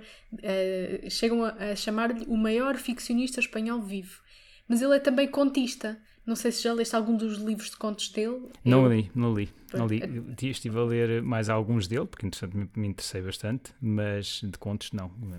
Há os Enamoramentos, muito conhecido também, não é? É dele, não é? Ou é do Manuel Vilas? Ele, sim, eu, eu é li um. Qual foi o que eu li? Uh, Berta Isla. Ah, sim, já, sim. Não, já não gostei tanto, porque aí já, se calhar, uh, ele já abusa um pouco. Mas sinto que esse claro. é mais uh, conhecido. O, sinto que o Coração Tão Branco é menos conhecido e talvez seja melhor do que o Berta Isla, que é, foi, foi mais falado. Foi, foi, o que eu senti. De facto, eu gostei muito do Coração Tão Branco. Acho que é brilhante na, na forma como pega. No... Claro, usa, usa alguns, alguns pequenos truques essa coisa de, de haver uma morte logo no início, seguramente que te prende, porque tu queres saber o que aconteceu e só é dita no fim. Portanto, é um, é um truque literário. Pronto. Agora, de Vou facto, ficar em agonia mais um bocado. ele não se prende só a isso. Ele tem uma escrita tão maravilhosa que depois de te prender com esse truque, a partir daí agarra-te pela forma como ele, como ele te leva até lá, não é? De maneira que eu acho, eh, pronto, é isto. Foi o que eu escolhi. fica, fica a dica de, dos dois livros de contos, eh, que são compilações que existem em Portugal, hum. que é Enquanto Elas Dormem, e o outro livro chama-se Quando Fui Mortal. Ele, dizem que ele também é um bom contista. Portanto, já tens aí mais qualquer não te coisa podendo dizer muito, posso dizer que esse, daqui a uns tempos talvez te possa dizer o Quando Fui Imortal tem uma história engraçada depois para te contar. Mas senão não posso contar hoje. Também temos que começar Estranho, por algum lado. Aqueles é? que dizem qualquer coisa e depois de repente ficam exato. não, tens que começar por algum lado. Assim, hoje serve para te conhecer, para conhecer Exato. as tuas influências e qualquer dia retomamos. Exatamente. Um, eu, eu queria voltar a, a, a, ti, até porque tenho uma pergunta de, de uma amiga chegada do Instagram, ou seja, no Instagram dá para teres os teus amigos e os amigos chegados e criámos ali um, uma, uma comunidade e ela tem uma pergunta. Eu queria saber como é que tem sido o estado da tua criatividade durante este, este ano de pandemia. Sei que tem sido frutífero, mas tem sido doloroso? Tem, sentes alguma diferença uh, por estares em pandemia? Um, Momento de introspeção. Não. não. acho que não. Acho que hum, se calhar mudei um bocadinho. O, eu também não sou a melhor pessoa para se perguntar isso, porque como eu tenho várias coisas que faço, portanto tenho sempre alguma coisa para fazer. Não é? Portanto, não, se eu fosse só escritor, se calhar podia ter tido um bloqueio ou podia ter eh, tido uma febre de escrita, mas não, na verdade vou fazendo, talvez não esteja tão vocacionado. No início, quando a, quando a pandemia se deu, eu vim cá para baixo uh, também, nessa altura, para o Algarve. Aproveitei para ter umas aulas de piano, mais umas aulas de guitarra para, para melhorar aqui algumas coisas, também para a minha composição. Nessa altura compus um bocado, criei um pouco. Em relação à escrita, eu estava exatamente a escrever febrilmente o último romance, não esse que estamos a falar hoje, mas o novo. E não senti. Que se chama. Que se chama... Não se pode dizer. Uh, e não, não senti. Se pode dizer, obrigada. Exato, chama-se Não se pode dizer. e, não, e não senti nada de. Lá está, porquê? Porque quando nós tentamos, voltamos ao princípio, quando tentamos tirar o melhor das coisas, eu não senti a gravidade deste, deste tempo. É? Uh, tiramos o melhor Portanto, estava aqui confinado, é verdade, pronto. Mas, mas corria todos os dias, ou ia andar de bicicleta, ou ia fazer um bocado de exercício, que era coisa que se calhar em Lisboa não fazia. Uh, e depois tinha tempo ao final do. Quando chegava ao final do dia, às 5 da tarde, o tempo já começava a ficar bom, ia um bocadinho até à praia, coisa que em Lisboa não se podia fazer. Olha aí, Portanto, inveja. Há coisas boas nas coisas más. Sim. certo? E portanto era isso que eu pensava, não, não me desequilibrei. Hum, se calhar, se calhar, se calhar o desequilíbrio é uma coisa boa. Um, não sei se será, se não, para escrever. Pois, porque às vezes abala, mas não, não é preciso. Mas eu vejo que não existiu isso no teu processo criativo. Não, uh, não, de facto. A pergunta da amiga chegada vai, vai ao encontro disto, do processo criativo que é se ouves música quando escreves ou se enquanto lês, mesmo durante. Ou seja, é um passo a seguir ou a ser romancista musical. É, é mesmo no sentido da palavra. É leitor musical, quase. Ah, é, Incomoda-te é, ou não? Não, olha, eu. Há uma coisa importante. Há, há muitos momentos, e, e, cada vez vai acontecer mais, eu já me apercebi, lá está, é a tal, a tal evolução que uma pessoa vai, vai sentindo. Eu, quando estou a escrever, sobre um. Há, há uma coisa engraçada, eu, quando estou a escrever, é difícil estar a ouvir música, porque estou. Tendencialmente, o meu cérebro vai para, vai para a letra da música e depois eu quero escrever e estou a ser, estou a ser confundido. Pois. Não quer dizer que eu às vezes não o ponha a música muito baixinha, ao ponto de não, não conseguir ouvir a letra em condições e não escreva. Porque, porque para além da minha música, há a música que tem a ver com os momentos, com momentos que eu estou a escrever. Eu não, não posso falar muito sobre isto, exatamente porque nós estamos na fase. ter de, cuidado. Sim, exato. Por isso é que eu estou aqui com tantos rodeios. Mas, mas a música claramente embala a história. Eu, ao ouvir uma certa música que eu acredito, ok, eu nesta altura sei que eles estariam a ouvir esta música. E portanto, a forma como, como eles falam, a forma como eu falo sobre aquele momento está a ser embalado pelo, pelo tipo de música que está, que está a passar. E isso é muito interessante. Portanto, eu ouço música para isso e mais. Se eu, se eu escrevi sobre Moçambique, tive que, tive que ouvir muita música, muitos instrumentos específicos da altura de Moçambique e na, na, altura tinha que ir apreendendo isso enquanto estava a escrever. Não me servia apenas para escrever com um ritmo interessante, mas escrevia, servia para eu depois saber como é que vou compor a seguir. Já estou habituado à guitarra sucuse, por exemplo, a um tipo específico de percussão, enfim, a uma série de coisas. Agora, este novo trabalho não se, não se passa em Portugal, e como tal tem um tipo de música muito específico também, que eu, eu não, eu não conheço a música toda, eu sou um, sou um músico de música ligeira, portanto conheço um certo tipo, estou habituado a um certo tipo de música, não quer dizer que não ouça tudo, mas estou muito mais habituado a um certo tipo de música. Se eu quero escrever sobre um outro tipo de música, tenho que ouvir muito.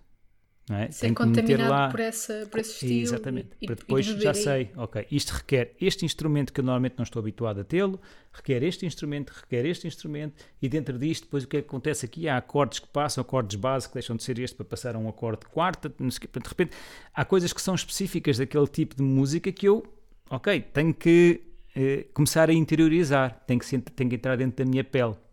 Portanto, tudo isto é uma envolvência que depois tem que sentir no livro. Tu, tu já vais sentir no próximo livro, já vais sentir essa envolvência.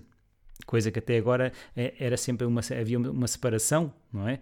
Nos momentos do livro, mesmo que já a música já tenha uma certa influência uh, de Moçambique, mas tu vais sentir, eh, a própria escrita já está uh, a ser embalada pelo tipo de música que se está a ouvir naquele momento. É engraçado. É, estamos lá, estamos lá mais.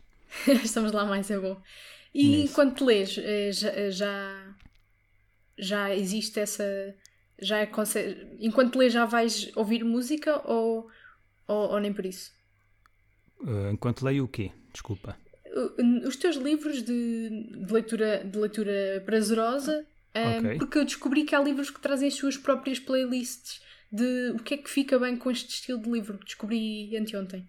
Uh, okay. uma, uma hum. autora disse que, que existem livros que já trazem uh, esses próprios. Ela até me disse o, o nome uh, do, do autor, mas já não me lembro, tinha que ir ao histórico. Foi a Tânia Ganho que me disse que existia. Uh, era um, um, livro. O autor começava com N, agora não, não consigo dizer. Ok.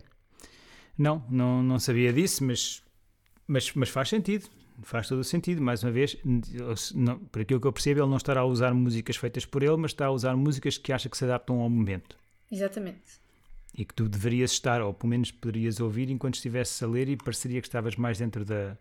Faz todo o sentido. Acho que é sim, é, que estamos é, a defender. É, é, como estamos a. Estamos a fazer uma busca na internet e estamos a ouvir. E estamos a ouvir música. Acho que, é, acho que era nesse estilo. Sim, nesse agora estilo. posso dizer, na verdade, eu há bocado dizia-te que faz sentido ouvir que certa música que uh, se ligue com uma certa escrita porque no fundo o que conta é a história. Eu disse isto há bocado. O que conta é a história. A forma como ela é contada pode ser contada de muitas maneiras. Tu podes contar uma história com palavras, a dizê-las. Podes contar, podes contar uma história uh, com palavras escritas, num, num livro. Podes contar uma história numa música. Podes contar uma história com uma pintura.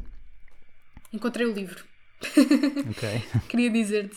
Uh, é, o, é o Alta Fidelidade do Nick Horn, Hornby.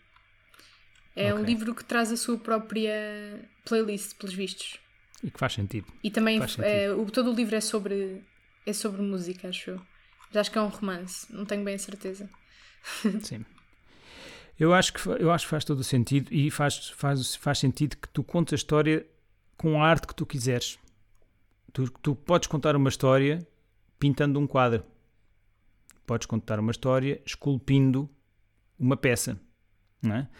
O engraçado, agora primeira mão, não sei se já devia estar a dizer isto, mas o novo cineconcerto não vai ter três artes, não vai ter o cinema, como tinha o outro, não vai ter o cinema, a literatura e a música misturadas, vai ter sete artes misturadas, vai ter as sete artes. A história vai ser contada com sete artes. E é isto que eu quero fazer de novo e trazer de novo. Mais uma vez um caminho que eu não sei muito bem, vou ter que aprender Como com os trilhar, erros, não é? mas- experiência. mas- Mas, mas é isso que vai acontecer, na verdade. Portanto, tu quando fores ver o concerto, vais ser exposta por sete perspectivas à história. É isto Bem. que se pretende. E força nisso, porque agora antes de entrarmos no segundo livro, O Princípio de Karenina, eh, acho que não é o princípio, é logo o princípio. Agora eu- É exato, não, não leva o. eh, neste caso o. Mas eh, uma pequena nota, se quiserem tornarem-se, se se quiserem tornar amigos chegados, é só mandar uma mensagem para o Instagram, arroba ponto final parágrafo. É totalmente grátis e têm acesso a novidades e informações privilegiadas, tal como a que o Miguel acabou de nos dar das sete artes. Um, e podem também colocar perguntas aos convidados, como esta ouvinte fez. Este livro, Princípio de Karenina, de Afonso Cruz, começa até com uma frase bastante. eh, muita gente já está, já está a, a- a associá-lo ao livro, até porque vai ver aquela, aquela frase de todas as famílias eh, são infelizes, mas cada uma à sua maneira. Ah, acho que o Tolstói, não era? Agora, agora posso estar a dar uma bicarada. É. Uh, começa com Eu seria muito infeliz num mundo feliz, ela seria feliz em qualquer mundo. Uh, sei que tens um grande apreço pelo Afonso Cruz, não é? Eu tenho um, um grande apreço pelo Afonso Cruz, porque o Afonso Cruz é, é. Lá está, também me ensinou coisas muito interessantes. O Afonso Cruz eh, ensinou-me, para além do Afonso Cruz, tem uma sensibilidade musical também, porque também é músico, para além de ser escritor, Ahm, mas é. é- A escrita dele é. Parece que está a pintar quadros enquanto escreve. Parece que está a cantar enquanto escreve, a dançar enquanto escreve. Ele usa, ele, ele, ele escreve por imagens. Escreve por imagens. E faz-nos sentir por imagens, não tanto pela escrita que tem. E isso é. é- Eu, se calhar, ia mesmo já começar, só, se me permites, ler aqui uma frase dele. Uma frase Claro, claro que sim. um, um parágrafo. Havia breves e raros momentos em que a nossa casa sorria. Quando de manhã a criada da mielhada abria as janelas para arejar a casa e as cortinas esvoaçavam. Ou quando eu me reclinava nos acordes, como se fossem divãs, que a minha mãe tocava ao piano. Ouvia as notas ao longe, atravessando o corredor da casa.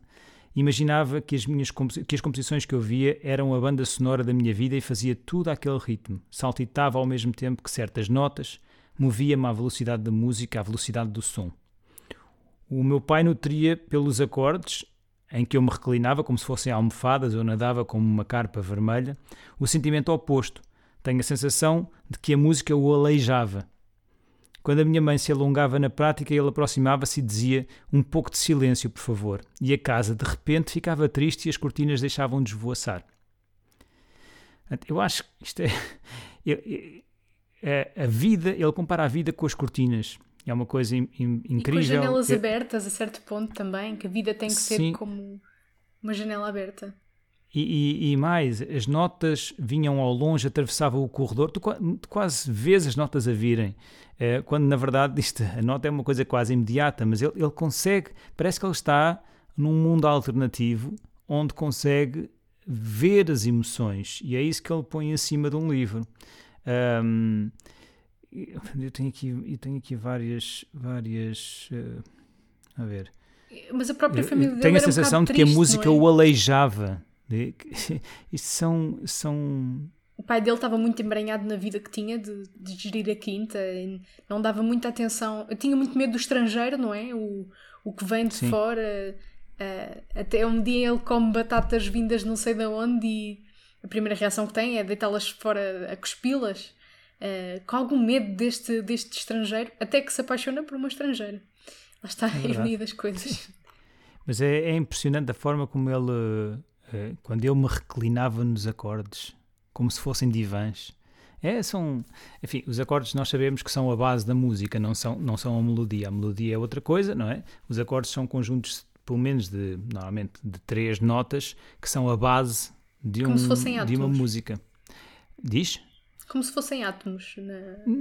Não tanto, é como se fossem a cama da música, se quiseres assim, ok? A cama da música. Por exemplo, eu vou-te dizer um, há um exemplo uh, muito conhecido, uh, o With or Without You.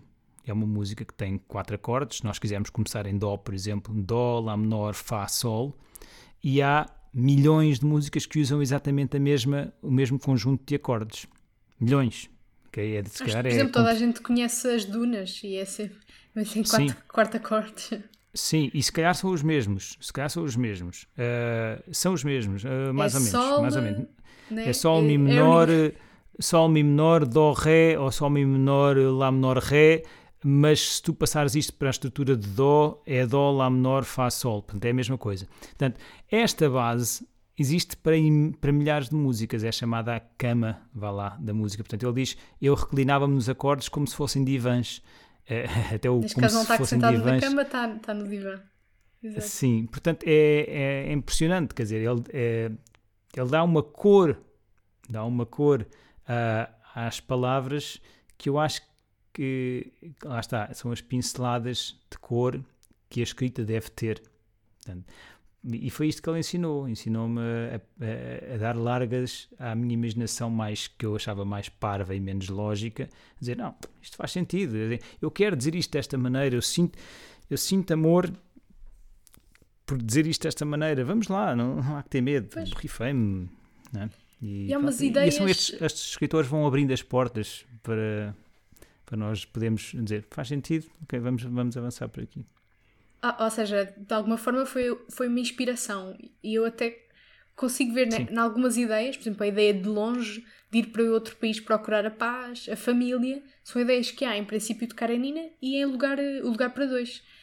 Eu sei, sei que são temas muito abrangentes e muito comuns, mas eu que li os, os livros quase ao mesmo tempo, eh, não sei se é por ter, ser contaminada por, por ler os livros ao mesmo tempo, eh, consegui ver esse- essas pontes que não são óbvias, Sim. eh, são temas.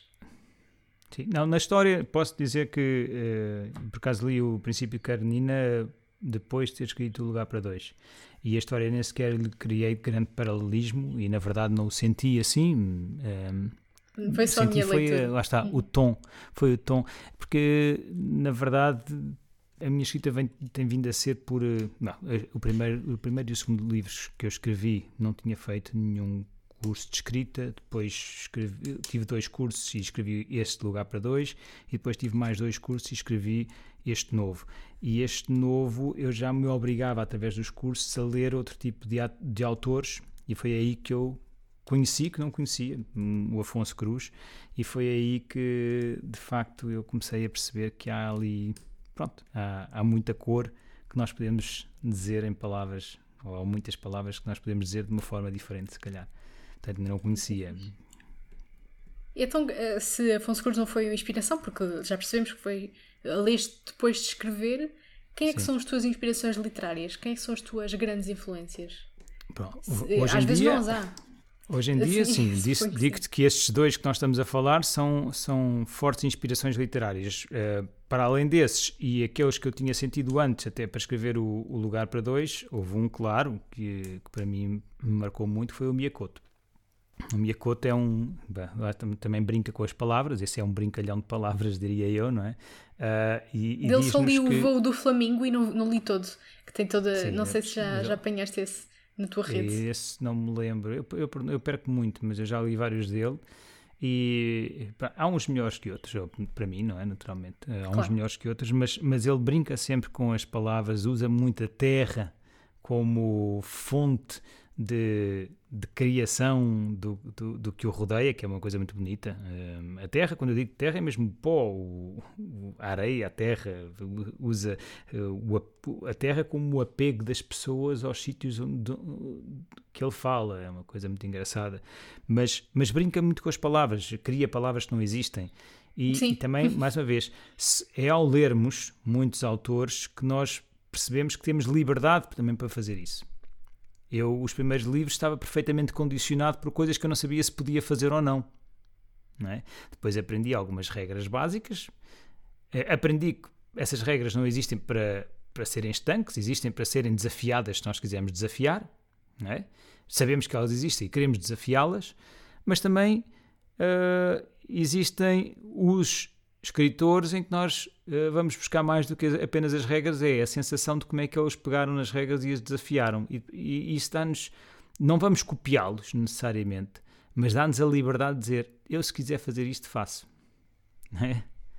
Que é engraçado. E já é uma porta aberta muito grande. Eh, já, dá- já dá para, para várias salas mentais. Sem dúvida. Sem dúvida. Neste este livro é bastante conhecido ah, como uma carta de amor de um pai a uma filha que não conhece. No final eles até, até se encontram, mas ela nunca sabe. Ahm, também resumirias assim, ou tens outra perspectiva? Porque eu não, eu só, eu não, eu esqueci-me da sinopse e esqueci-me de tudo o que, o que sabia sobre o livro e fui, fui às cegas. Ah, e não me pareceu isto desde o início, e acho que a ideia também é essa. Não, na verdade, eu vou-te dizer uma coisa. Eu sou muito mau a decorar histórias. E isso, mais uma das coisas que eu pus no, no novo livro que estou a. a- que também passei uma parte disso para, a para uma das personagens. Sou muito mau a decorar histórias. Uh, as histórias que eu guardo são as histórias muito más ou as histórias muito boas. As histórias E tenho uma medianas- citação deste livro que fala mesmo disso. De- as emoções, É. positivas ou negativas, são uma máquina de impressão. Todos os acontecimentos tendem a esvane- a desvanecer-se, mas a emoção grava-os na pedra da realidade, da nossa realidade. Ou melhor, as emoções transformam memórias em pedra, como os heróis que são recordados em estátuas. Ou seja, não nos lembramos da situação, mas lembramos de como é que nos sentimos Sim, nessa dos situação. pormenores, dos pormenores. E eu, acho- eu acho que, não sei se é porque, porque rapidamente comecei a perder memória. Eu, o meu pai já, já tinha esse problema, eu também o tenho, não retenho bem as coisas, ou porque eu andei a gastá-la muitos anos, que eu tinha 400 músicas na cabeça quando tocava em bares, portanto tinha que saber de cor e portanto se calhar é por causa disso, Ah, ou por outra coisa qualquer. A verdade é que hoje em dia o que eu retenho são ideias fundamentais. A não ser que um livro seja muito bom, eh, quando eu digo muito bom, a história de um livro seja muito boa, então eu lembro-me da história. Portanto, nós sabemos muito, todos nós sabemos como é, que- como é que acontece a história de Romeu e Julieta, não é? Ninguém, ninguém se perde. Hum, portanto, É uma história muito forte, tem um princípio muito. hum, portanto, Tem, tem um acontecimento muito forte, hum, a morte no fim, portanto, tudo aquilo nos marca muito. Já não é surpresa, pois. Ficou marcado, ficou gravado.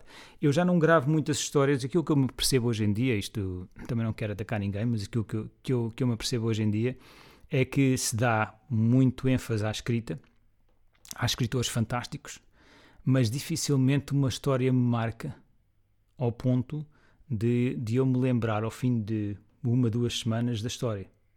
Ficaram Também inculcados já tudo foi escrito. Já dizem que já tudo foi escrito e já só estamos a, a repetir. Sim, acredito, mas também acredito que Que há espaço para a originalidade.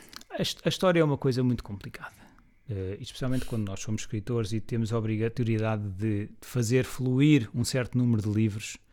ah, é difícil de ir encontrar inspiração para fazer uma, uma história muito forte. Então, muitos escritores aquilo que fazem, e isto é uma realidade, não estou, a- não estou a inventar nada, pegam numa situação e esperam que ela flo- floresça. E muitas vezes não floresce. Não quer dizer que não seja um mau livro, porque vai ter ali muitos pensamentos à volta daquilo, mas, mas a história em si não é uma história inesquecível. Histórias inesquecíveis nos últimos anos, apesar de, para mim não é uma referência de não é uma referência de escrita, eh, não quer dizer que escreva mal, mas não é uma referência de escrita, mas é, é o Equador. O Equador para mim é uma história Do- inesquecível do Miguel eh, Sousa, Sousa Tavares Tavares. acho que é uma, é uma, é um, é uma história inesquecível. Porquê? Pelo engano no final. Eu senti-me enganado. Eh, eu senti-me enganado no final. E isso marcou-me. Eu tive, tive toda a história a pensar que aquilo ia por um caminho e de repente, nas últimas páginas, eu sou absolutamente enganado. E fiquei com ódio de uma das personagens por causa disso. Que eu, eu defendo dele aí com unhas e dentes e no final percebo que não, que não, não merece ser defendida. Isso não há muito nas histórias hoje em dia. ok? E, e eu procuro isso viv- vividamente. ok? Eh, se possível, colorindo-a da forma como, eu, como o Afonso Cruz faz, se possível, tornando-a tão genuína como o Mia Couto faz, se possível, pondo na história tanto quanto eh, da minha introspeção como o, o, o Javier Marias faz. Mas a história é a coisa mais importante, porque a história depois, por mim, vai ser contada por música, vai ser contada por, por lá está, por cinema, vai ser contada por, por um livro, vai ser contada por uma escultura, vai ser contada por uma pintura, vai ser contada de facto. Portanto, é, é, é, é preciso. E lá está, eu, eu acho que vi uma crítica, não sei se foi tua, por acaso, eh, no, no. Como é que chama? Só escrevi no Books? Goodreads. no Goodreads. Vi uma, uma crítica de quando souberem quem é o narrador, até se passam. Fui eu, fui eu. Pronto, foste tu? Pronto. Foi super original, sim, o narrador é super original. Mas é isto, é isto, eu quero enganar as pessoas, eu quero marcar as pessoas, percebes? Eu acho que tu nunca mais te esqueces disto. É? É verdade, sim. Pronto, é, é isto Quem que me eu dera procuro. poder é que este- dizer, mas acho que é das, é das melhores coisas que está no livro e. Quer dizer, Sim. os narradores é sempre interessante saber quem é que é eh, eh, quando não sabemos desde o início. Sim. Eh, e aqui também me senti atrapassada. Pois, Enganada, se calhar, não é? Como assim? Pois, E ainda E por é- cima e- tenho uma ligação muito quiseres, forte com esse tipo de narrador. pronto. E se quiseres voltas atrás e vais perceber que, de facto, eh, há, um- há um- eh, uma história que eu nunca, não sei se viste, o, Os Suspeitos do Costume. É um livro interessantíssimo. Tu também te sentes enganada no fim. E, e depois, aconselho-te a ver Os Suspeitos do Costume. É muito giro. Eh, e depois tu, se quiseres, vais voltar a ver o filme a segunda vez e dizes, raios, estava lá tudo. Como é que eu não percebi? Portanto, é isto, é, é o, é o que eu gosto de fazer. Eu tenho muito apego ah, à história e, e não a perco de forma nenhuma. Depois o resto são tudo formas de a contar que devem ser o melhor possível, mas acima de tudo, se não tiver uma boa história. E é isso que eu sinto hoje em dia. Acho que não há essa, essa procura tão, tão incessante por defender acima de tudo a história e depois a seguir colori-la. Não, vai-se escrevendo sobre um evento e espera-se que ele, que ele voe. Às vezes Que ele não voa. Sim. Sentes que o teu voou. É, até sim, sinto, sinto que Ainda bem. vou, sinto que vou. Se no fundo nós, mas claro, se calhar eu também li o meu com muito mais atenção do que leio os outros, não é? Isso, se calhar, é- quem, quem sou eu para dizer se o meu voou ou não? É a mesma coisa estar a falar de um filho meu e dizer que o meu filho é o melhor do mundo. Pois, naturalmente, é meu. E há filhos melhores que os outros, já ouvi dizer que o quarto filho. Pois, Ai, tu és, deves ser o quarto filho, tu estás a dizer isso, não? O, É, o- não, o, não, o quarto filho é o teu quarto livro. Ah, o quarto, ah, pensava que tu eras, Pois. fi- era- eras uma É, filha sou a primeira, quatro. sou a primeira. Pronto, Somos ok. três, eu sou a primeira. Muito bem. Mas É, sim, o, eu o acho que sim, próximo. acho que- Força. Pois, Acho que o último, o último, se tudo correr bem, o último será sempre o melhor. O, o último livro de que vamos falar eh, já sai um bocado desta narrativa, suponho eu. Já não é, não é um romance. Eh, Conversas com Deus. Neil eh, D. Walsh, não é? Donald o que é que, Walsh. yeah. Donald, o que é que te diz este livro? Porque eu, eu só consegui. Ou seja, eu acabei de ler o Princípio de Karenina em dois, em dois dias, não acabei o, o Coração Tão Branco, porque acho que também é daqueles livros que eu quero adiar um bocado a conclusão. Sim, sim, sim, sim, sim. Mas eh, neste eu apenas li eh, um certo. o que é que te levou a escolher então este livro que já é completamente diferente? Sim, eh, este livro não é literatura. Tu, tu disseste, disseste pediste-me para eu escolher eh, três livros sobre os quais que me tivessem marcado de alguma forma. Esse é um livro que não tem nada a ver com aquilo que temos estado a falar. É um livro que, que, que eu senti em certo momento da minha vida que estava meio perdido. né? Senti eh, um, um caminho. Deu-me um caminho, no fundo. Portanto, isto, qual é a história? Este Neil Donald Walsh era um jornalista e tinha, tinha um, um ímpeto todos os dias quando chegava à casa, escrevia. Escrevia um pouco, dizia, mas, mas escrevia quase que com Deus ou com uma entidade, dizia porque é que isto da minha vida é assim, porque é que não sei o quê, este tipo fez-me isto, porque e, e era isto que eu escrevia.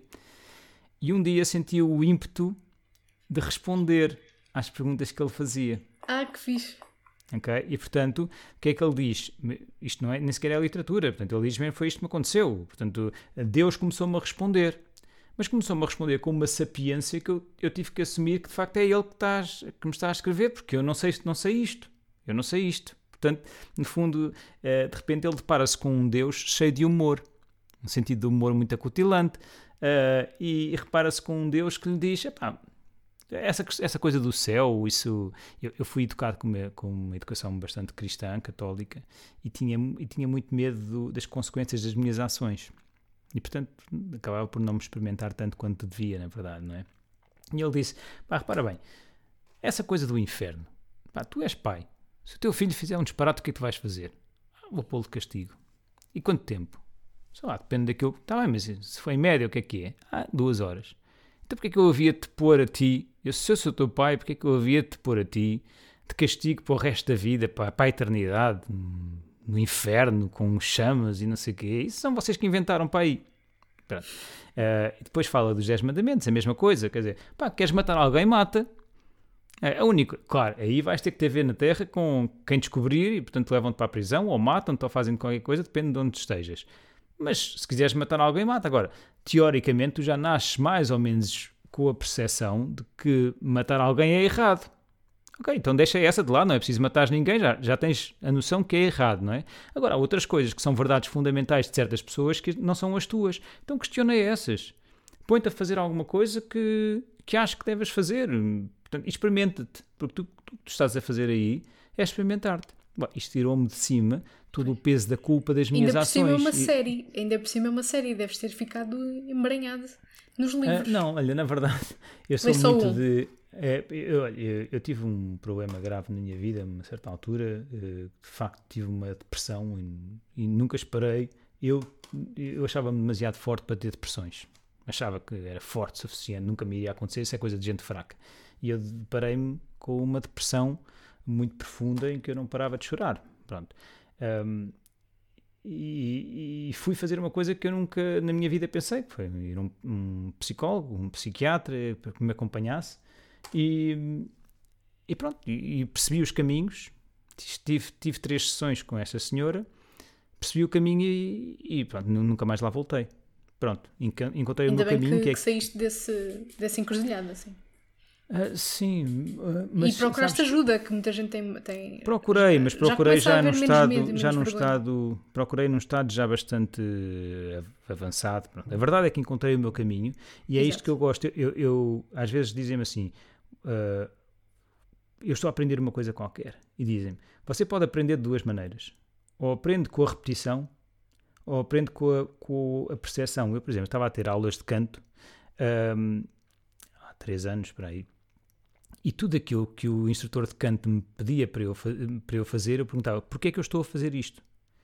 E ele deve, deve pensar que eu sou um chato do caraças, mas a questão, o que é que, eu, que músculos é que eu estou a afetar e porquê, o, porquê é que me estás a pedir isto? o que é que está a acontecer na minha para voz? Entender. Ele dizia, porque a voz está a passar por aqui pela cabeça. Mas pela cabeça, como é que a voz passa pela cabeça? É porque o ar, não sei o quê, entra, tal, tal, tal, e depois também vem pelo nariz e se cria uma caixa de ressonância. E por causa disso é que o Eddie Mercury tinha uma grande caixa de ressonância na boca, tinha os dentes para a frente e fazia com que ele conseguisse cantar com notas mais agudas e blá, blá, blá, blá. E uma pessoa vai começando a interiorizar isto. Porque se eu não souber o porquê, eu não consigo interiorizar. Pronto. E foi estes porquês que eu percebi neste livro que me permitiram interiorizar e já não li mais nem o segundo, ainda tentei ler o segundo, mas já não. Já, já foi ajuda não foi, terceiro, suficiente então depois. Foi suficiente, deu umas dicas suficientes para eu então seguir o meu caminho de uma forma, ok, já sei as regras, lá está, regras básicas, a partir de agora, a partir daqui é, é continuar, o resto já é conversa para boi dormir, como se costuma dizer. Portanto, é um bocadinho isto. Na altura marcou-me muito, muito mesmo este, este livro, porque me disse, lá está, eu acho que todos os livros que nos permitem encontrar um caminho de liberdade são, são caminhos importantes. Tanto aqueles que nos ensinam, lá está, como estes escritores que eu te falei, que nos disseram tu podes fazer isto, podes fazer aquilo, também este outro caminho, este, este livro me disse tu na tua vida podes fazer isto, procura-te, não, te, não te culpes tanto das coisas. Foi o que eu acabei por fazer. Muito bem.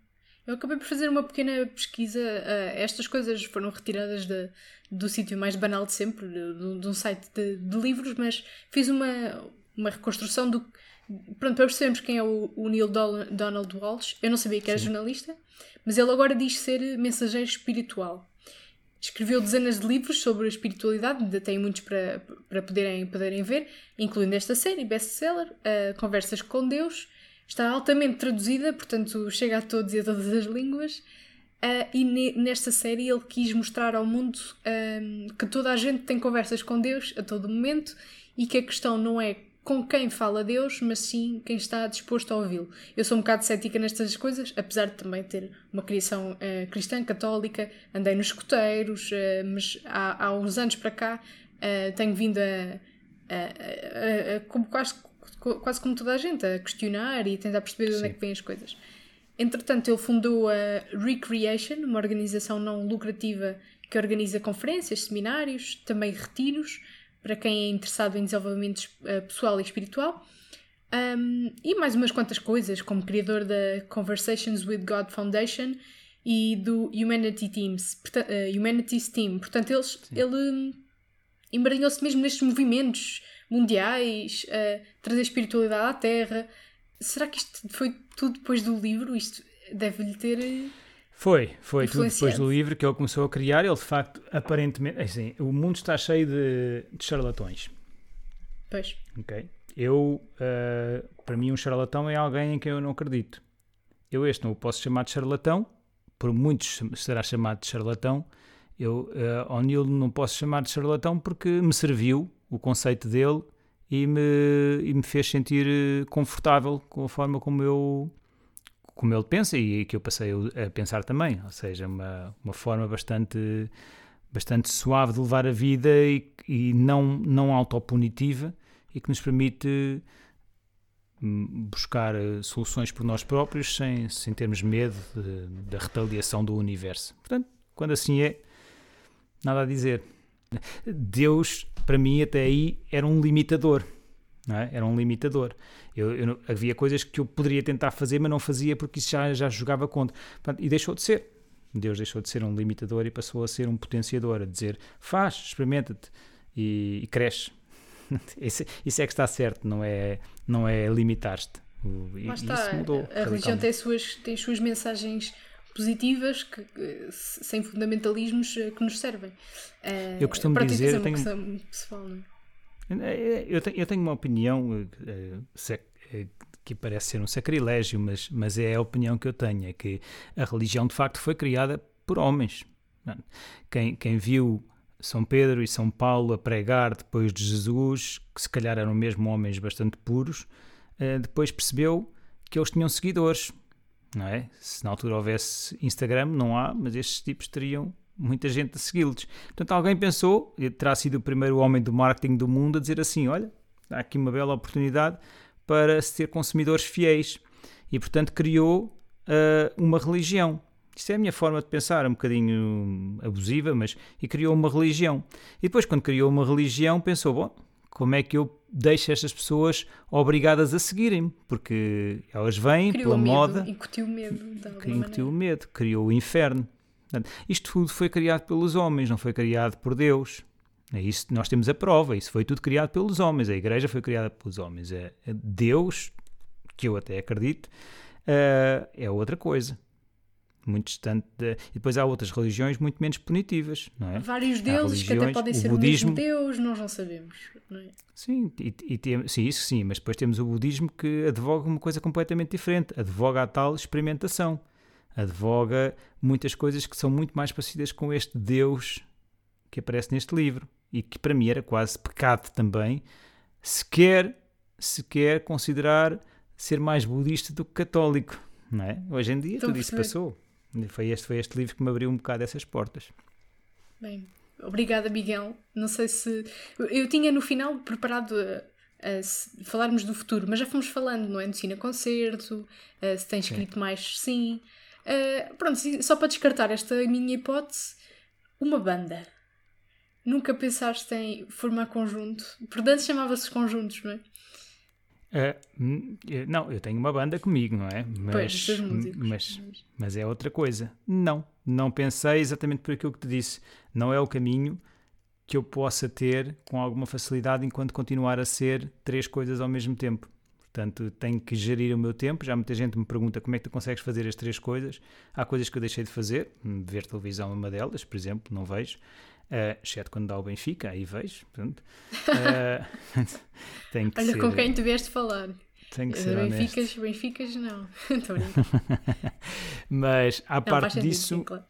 À parte disso, nós temos que ser bastante claros com, a, com as decisões que tomamos. Se eu, se eu assumo ser escritor, uh, tenho que. Tenho, e, e cantor, Dedicar. uh, sei que, sei que não vou ter muito tempo porque já tenho outra coisa e, portanto, há escolhas. E a escolha é: não, vou fazer este caminho a solo porque é o que faz sentido nesta altura. Certíssimo. Obrigada, Miguel, por este tempo. De- Dentro das tuas ah, três áreas, tiraste aqui um bocadão para, para falar comigo e connosco, com os ouvintes do ponto Ah, final parágrafo. Espero que tenhas gostado. De, foi, Um bastante, prazer. foi bastante rico. Bast- tocámos em tudo. Todos os instrumentos que havia para tocar. Obrigado. Não, foi. É sempre bom, é sempre bom falarmos sobre aquilo que nos apaixona. Por isso, obrigado eu também, Magda. E quando for o, o quarto, quatro, o quarto filho, o quarto livro, cá estaremos, até por aquela curiosidade que querias contar. Entretanto, não te Está bem, esqueças. está bem. Está bem. Lembra-me nessa altura, está bem? Vou-te dizer. Ok?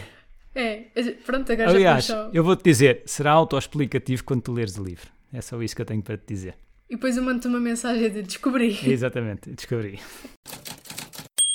Obrigada por ouvires até ao fim. O certo da música que ouviste é a número 4, estou sempre aqui. Obrigada também aos nossos 10 patronos e patronas que contribuem para a subsistência do podcast a partir do Patreon. São eles Carla Silveira, Carlota Portugal, Carlota Real, João Alexandre Barradas, João Mendes, Sara Martins, Sara Matos, Sónia Teles, Susana Rocha e Teresa Couto. Contigo seremos mais. Considera fazer uma contribuição mensal em patreon.com barra ponto final parágrafo e faz parte da nossa comunidade. O link está também na descrição do episódio. O ponto final parágrafo está no Instagram, Twitter e Facebook, bem como Goodreads. É a partir das redes sociais que podes ter ouvido falar também da newsletter do podcast. Se ainda não subscreveste o ponto da situação, ainda vais a tempo. Vai a getreview.co, não é com, é co, barra profile, barra Magda Cruz. O link também está na descrição. As edições seguem ao sábado e podes ler eh, desde a primeira edição no arquivo. Este episódio foi produzido, conduzido e editado por mim, Magda Cruz. A ilustração que vês nas redes sociais é da Ana Lopes, da Esques FM. O genérico é de Nuno Viegas. Até um próximo episódio.